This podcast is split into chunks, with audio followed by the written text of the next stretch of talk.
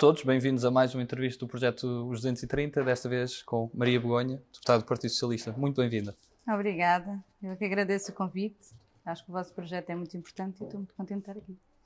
E aproveito para fazer uma pergunta que dá já para pensar e para falarmos um pouco do teu percurso. Quando é que te interessaste por isto da política? Olha, não há uma data, mas eu acho que as pessoas já são. Eu acho que a primeira parte é quando tu começas a ter alguma consciência política, alguma consciência ideológica, não é? Antes sequer da palavra ideologia aparecer.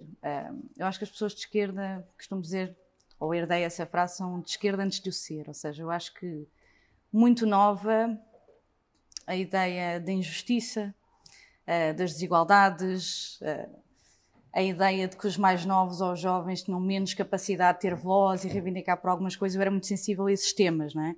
A minha mãe brinca que, que já no infantário, uma vez parece que marchei com seis anos para o gabinete da diretora, de uma professora, para fazer umas reivindicações. Portanto, eu acho que essa parte do espírito crítico acompanhou-me muito e, portanto, chegar à ideia de como é que se transforma isto das injustiças uh, e a esquerda ser, obviamente, a minha família política foi uma coisa muito precoce. Eu acabei por me inscrever na Juventude Socialista, eu tinha 15 anos. Portanto, foi muito rápido. Mas eu acho que começou, obviamente, na escola, eh, em casa. Eu não tenho, nem a minha mãe nem o meu pai são filiados em nenhum partido. mas a ideia de. A minha mãe representa a Associação de Pais, a ideia de fazer alguma coisa para a comunidade, a questão de, do associativismo, de te interessares por. Eh, enfim, por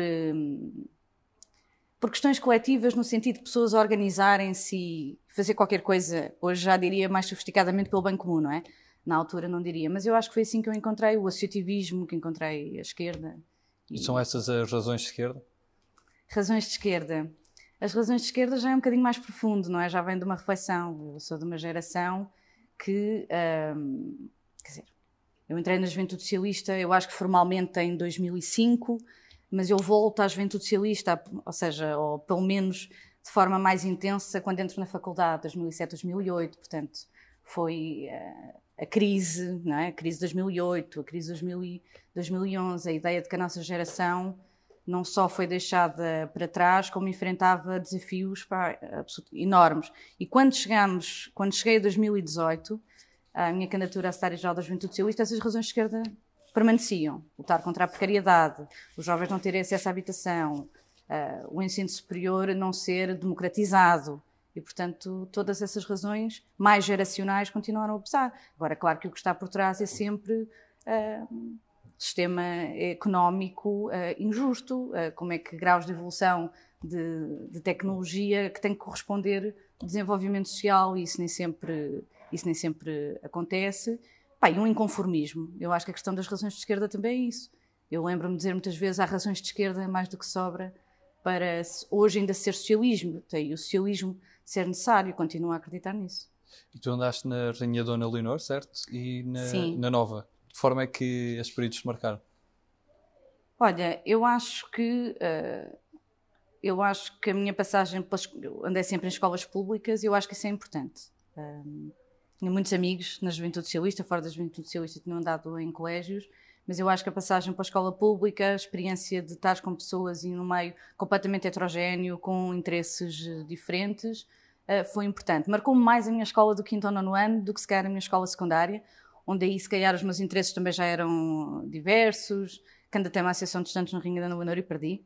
Foi a minha primeira a minha primeira campanha. Uh, depois, mais tarde, na FCSH, também me envolvi na Associação de Estudantes e já com resultados melhores. A nova, a nova foi muito importante também porque foi uh, a primeira vez onde eu também contactei com mais pessoas de outros partidos, nomeadamente do Bloco de Esquerda, do PCP. Um, isso foi uma experiência também, fora a formação académica, como é evidente, muito importante. E quer na minha escola secundária, quer na faculdade, havia uma grande resistência a que se discutisse política dentro da faculdade. Uma grande apatia, uma grande indiferença por parte dos estudantes, brutal. Uh, o número de estudantes que votou na minha escola secundária ou o número de estudantes que depois votou quando eu estive na universidade, para mim foi absolutamente chocante. Portanto, uma das razões de esquerda e de combate, combater a apatia e a indiferença perante a política, perante aquilo que nos, que nos rodeia. Isso também me marcou na universidade. E que ferramenta é que depois também o teu curso te, te trouxe para a vida a seguir? Olha, eu, não, eu acho que não fui para a ciência política por causa da política partidária. Eu, queria, eu ponderei muito ir para direito. Eu acho que muita gente que se interessa uh, por política, de como é que o sistema político funciona, uh, como é que tu provocas mudanças concretas e te envolves em políticas, pensa em ir para direito. Eu ponderei imenso. Mas depois fui para a ciência política porque a vertente das relações internacionais também me interessava. Isto é, minha vida podia ter sido outra coisa. Eu podia ter facilmente uh, podia ter ido trabalhar para uma organização não governamental, numa área completamente diferente. Mas imaginava-me sempre um, a estudar dinâmicas políticas, sistemas políticos, história das, das revoluções, por exemplo. Um, Deu-me ferramentas para ser política, não é? Que é um bocadinho a tua pergunta. Sim, claro, do ponto de vista da solidez teórica, claro que sim. Mas depois a vivência num partido político e enfim, a luta pelas tuas convicções é completamente diferente, mas deu-me ferramentas importantes, claro, claro que sim, de solidez, que são muito importantes, não é? Um, eu penso nisso frequentemente, que é alguma da tua bagagem de cultura geral e de outros interesses e daquilo que tu, uh, enfim, aquilo que tu consegues também uh, interiorizar, usas constantemente aqui, usas constantemente na tua vida política, não é? No Parlamento, nas intervenções que fazes, nas referências que tens, isso, isso como é evidente, a formação universitária é importante. E alguma vez julgaste que querias ser secretário-geral da Juventude Socialista? Não. Um, eu acho que é engraçado que na Juventude Socialista eu já contactei, já conheci, uh, por exemplo, miúdos, não digo miúdos no sentido de mas miúdos, que tu percebes que aos 16, 17, 18 anos um, eles já têm essa ambição. É? Pessoas que pensam no seu percurso, imagina, adaptando à juventude socialista, alguém que primeiro quer fazer a escalada, eh, que pensa que quer ser Presidente da Federação, que pensa que quer ser Secretário-Geral, que um dia gostava de ser qualquer coisa. Eu não pensei assim, o meu percurso político foi acontecendo, não é? Eh, a vida autárquica, primeiro, muito jovem, eh, e isso foi, muito, foi, foi mesmo uma experiência muito importante para mim. Depois a questão da Federação, mas ser candidata a Secretário-Geral da Juventude Socialista foi uma vontade e uma convicção que eu tive bastante mais tarde, não foi algo que eu eu não não entrei na Juventude Socialista e não estive aqueles anos na Juventude Socialista enquanto estudante uh, e a participar em secretariados nacionais, tendo isso em vista. Aconteceu que quando, enfim, o mandato do, do Montessor, que era o Ivan Gonçalves, ia terminar e, portanto, uh, tinham, havia pessoas que tinham que se apresentar com projetos e eu entendi que tinha uh, as condições e a convicção de apresentar um projeto à juventude socialista, muito focado também, obviamente, nas causas de igualdades materiais dos jovens e direitos, liberdades e garantias, que é uma marca, obviamente, nossa. E aconteceu assim. Mas não era um plano. Não, acho que nunca não tive esse plano, acho que aconteceu e foi, obviamente, a experiência, sei lá, uma das grandes honras que, obviamente, acho que vou sempre olhar para trás e dizer que foi uma grande honra e uma das experiências mais importantes da minha vida, não há dúvida. Ainda mesmo hoje em dia não, não é tão usual ver eh, mulheres em certas posições de, de liderança e para ti que cresceste já numa geração diferente, já numa geração mais nova, que foi começando a aparecer, ainda achas que, que é um entrave? Se bem que pela primeira vez temos um, um governo que tem mais, mais mulheres do que, do que homens, mas sentes que ainda é relevante o género? E pode ser um entrave? Olha, a Juventude Socialista, que é uma organização progressista pá, de esquerda, totalmente antidiscriminação, antes de eu ser líder da Juventude Socialista, tinha sido a Jamila Madeira 20 anos antes. Eu acho que isso quer dizer alguma coisa, não é?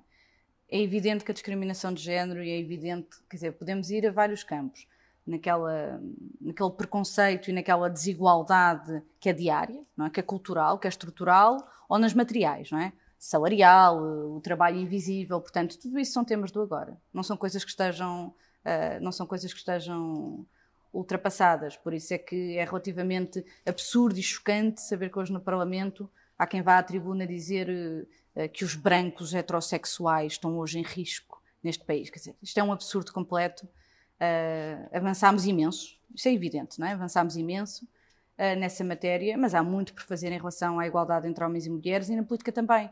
Porque repara, há questões que são culturais ou são inconscientes, se calhar as características. Uh, pensei nisso muitas vezes. Será que as características que as pessoas nos partidos ou no meu partido associam à liderança são características que usualmente. Eu lembro-me de ver uma entrevista da Hillary Clinton sobre isso, não é? Que ela dizia que quando ela era agressiva ou assertiva, aparentemente, não é? O eleitorado americano, que num homem valorizaria essa característica como liderança, nela não. Portanto, essas questões dão que Considerada pensar. histeria quando uma mulher bate, bate na mesa. Há esse clichê, não é? Eu nunca senti muito isso, eu também, também tenho que ser uh, verdadeira, eu nunca senti muito isso na juventude socialista, também nunca... Hum, agora, se, se, se me colocas a questão de outra forma, há um problema sério, ou mais sério, ou mais difícil de recrutamento de raparigas e mulheres interessarem-se pela política? Eu acho que sim. Isso é evidente. Uh, a juventude socialista eu acho que faz um esforço interessante, acho que o Partido Socialista faz um esforço interessante, mas isso é inegável. Isso é inegável. É inegável que há muito mais eh, figuras de liderança nos partidos e nas juventudes partidárias masculinas do que femininas. E temos que perceber as razões para isso acontecer. Porquê é que, porquê é que isso acontece? Quais é que são as tuas grandes referências na cena nacional e internacional? Bem, passadas, atuais, uh, referências históricas e políticas. Salvador Allende, Mário Soares, uh, Martin Luther King, exemplos de resistência, ok? Podia dizer Álvaro Cunhal também. Uh, exemplos de resistência e de convicção de pessoas que sofreram muito e que levaram até às últimas consequências daquilo que acreditam. Acho que essas são as figuras que eu tenho, enfim, que lutaram por causas, obviamente, seja o socialismo, seja os direitos civis, que me inspiram e atuais também. Enfim, eu diria que Mário Soares é uma referência, é uma referência, é uma referência atual mas eh, penso, quando penso em referências, penso mais em pessoas que já nos, que já nos deixaram. Fora do mundo político mais ativo, quem é que também te inspira e que gostavas de um dia conhecer? Seja a nível nacional ou internacional. Ok. Pode ser de uma Olha, área assim no meio político, acho que era engraçado. Eu sei que vocês fazem essa pergunta quem gostavam de almoçar Sim. ou jantar. Eu talvez convidasse, para não ser também só referências do passado, a Alessandra Ocasio-Cortez. Eu gostaria de ter a oportunidade de almoçar, de jantar com ela e de falar sobre o futuro. Acho que, O que é que lhe perguntavas? acho que era interessante. Olha, provavelmente perguntava como é que ela nos vê nós, não é? Jovens europeus, eh, nós neste mundo, eh, nós neste mundo ocidental, que aprendemos ou naturalizamos ou nos conformamos, infelizmente, a viver com certo grau de desigualdades e a viver com certo grau de disparidades, seja salariais, seja de perspectivas de vida, absolutamente inaceitável. E acho que, acho que ela é muito interessante, bem, fora aquilo que representa naturalmente nos Estados Unidos, é um, é um exemplo, lá está, de inconformismo, de nos indignarmos com o estado, com o estado de coisas. Portanto, acho que era uma conversa, acho que era uma conversa interessante. E fora da política? Alguém assim especial? Por exemplo, no, no mundo da música, Opá, no mundo da música, quer dizer, eu adorava ter conhecido o Kurt Cobain, eu adorava ter conhecido a Janis Joplin, adorava ter conhecido o Freddie Mercury, adorava ter conhecido o Leonard Cohen. Há imensa gente que eu gostava de ter, eh, que eu gostava de ter conhecido. e são estes os artistas que ainda ouves mais? Alguns desses, hum, eu ouço muito, deixa-me pensar. É difícil escolher um, não é? Mas, ah, sei lá, talvez vozes que eu, que eu gosto mesmo sempre. Nina Simone, Billie Holiday, sempre. Ah, tive a minha fase Pearl Jam. Tive a minha fase Pearl Jam. Gosto muito de fado. Hum, gosto muito, gosto muito de Beatles, gosto muito de Zeca. Gosto muito de variações. Gosto muito de Sérgio Godinho. Gosto muito de música portuguesa, gosto muito de Bossa Nova. Ouço muito Caetano e Chico Buarque, ouço muito. E no mundo do, cinema, Guerra das Estrelas ou O Senhor dos Anéis? São duas preferências, certo? Adoro, sabes? que Eu sou aquelas pessoas que dizem, ai, eu não gosto nada do que seja fantasy ou ficção científica, não, eu gosto de tudo. Star Wars ou Lord of the Rings? Opa, teria que responder se calhar Star Wars. Mas gosto dos dois. E no mundo, em geral, de, das viagens, de, de conhecer realmente o, o mundo, qual é que, que são aqueles países que estão no, no topo da tua lista para visitar que não Olha, tiveste essa oportunidade? Eu fui secretária das Relações Internacionais e estive nos órgãos europeus da Juventude Socialista e conheci muitas pessoas de, de vários países, sobretudo na cena europeia. Nunca fui à América Latina. Gostava muito de ir, eh, gostava muito de ir a Cuba, gostava muito de ir a um conjunto de países. Nunca fui aos Estados Unidos. Portanto, talvez alguns dos países que eu gostava de visitar. E qual é que achas que é a tua maior missão? Na Minha política maior? missão, na política e na vida. Bem, acho que todos temos a missão de sermos felizes e verdadeiros e verdadeiros connosco próprios, não é? Essa parte e coerentes. Eu acho que sou eu acho que sou bastante vertical e bastante ehm, coerente, mesmo quando isso tem algum custo político em defender aquilo que acredito. E, portanto, acho que isso, quer eu venha um dia estar sempre ligado à política ou não, acho que isso se vai manter. grande missão. Para já, neste momento, eu acho que é fazer uma melhor representação das pessoas que estão lá fora, aqui no Parlamento. Não sei, uh, não sei dizer o que é que gostava, uh, qual será a minha missão na política daqui a 5 ou 10 anos, mas há uma missão, ou pelo menos há um chamamento que eu sinto, que é enquanto estiver no Partido Socialista, a lutar com um PS à esquerda, com poucas tendências ideológicas à direita, claramente identificável. E acho que hoje, no contexto português, temos que também estar disponíveis, e acho que isso é uma missão, para lutar contra o populismo e contra forças pouco, pouco democráticas. E se sentes que o trabalho que se faz aqui no Parlamento tem impacto na, na vida comum dos portugueses, ou às vezes é difícil que aquilo que se faz, sobretudo por ser um órgão legislativo, traga verdadeiramente uma mudança? Eu acho que nós sentimos essa frustração. Uh, a frustração de muito do nosso trabalho ser invisível, a frustração de estarmos em imensas reuniões para as quais nos preparamos uh, imenso, aquilo que temos que estudar e trabalhar para, no campo das políticas públicas e da criatividade que temos que ter para pensar uh, em soluções, mesmo um partido que esteja a apoiar o governo, okay, onde essa produção não é tão intensa, mas tudo isso uh, e às vezes não sentirmos uh, os reflexos imediatos. Eu, por exemplo, agora estou a acompanhar uma área, que é a habitação, onde eu tenho uma profunda convicção no caminho que estamos a fazer e na política de apoio da habitação pública que estamos a fazer, mas os resultados são lentos. E isso é, obviamente, uma frustração para quem faz política. Portanto, por exemplo, trabalho autárquico tem esse lado interessante. É que tu, às vezes, tomas uma decisão, escutas e sentes os efeitos imediatos de melhoria na vida das pessoas. Uh, mas a intensidade com que estar no Parlamento é também para ter debates e soluções que de facto uh, interessem às pessoas e que melhorem a vida delas. Acho que não muda na convicção de um deputado ou de um autarca. Agora, é diferente. Há essa frustração às vezes, sentimos. E se pudesse resumir Portugal numa palavra, que palavra é que escolhias? Resumir Portugal numa palavra? Cultura. Cultura. Um, cultura. Não apenas, enfim, para a nossa cultura literária, musical, a nossa história, não, mas no sentido que são as minhas raízes culturais, não é? Uh, tu nasceres aqui ou nasceres na Ucrânia ou noutro sítio qualquer é, enfim, é, mero acaso, não é? Mas depois, de facto, uh, eu tenho, eu, eu, digo esta frase assim, se calhar já anacrónica para alguns, de gostar do meu país, de, de gostar de ser português, isto é, de gostar da minha cultura, das minhas raízes. Uh, isso, para mim, é uma questão, é uma questão importante, portanto, acho que sim, cultura. E para terminar, que mensagem é que gostarias de deixar a todos os portugueses? Mensagem que deixaria de gostar, deixar a todos os portugueses. que sim, acho que uma mensagem contra a apatia, contra a apatia, contra a indiferença pelo, país, pela política, uh, pela reivindicação dos seus direitos.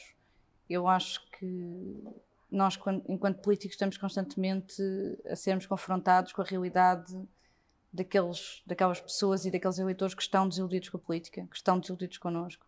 Uh, muitas vezes com razões, obviamente, uh, legítimas, de nós não termos resolvido ainda em democracia um conjunto de, de desafios, mas eu acho que a mensagem que eu deixaria era justamente de.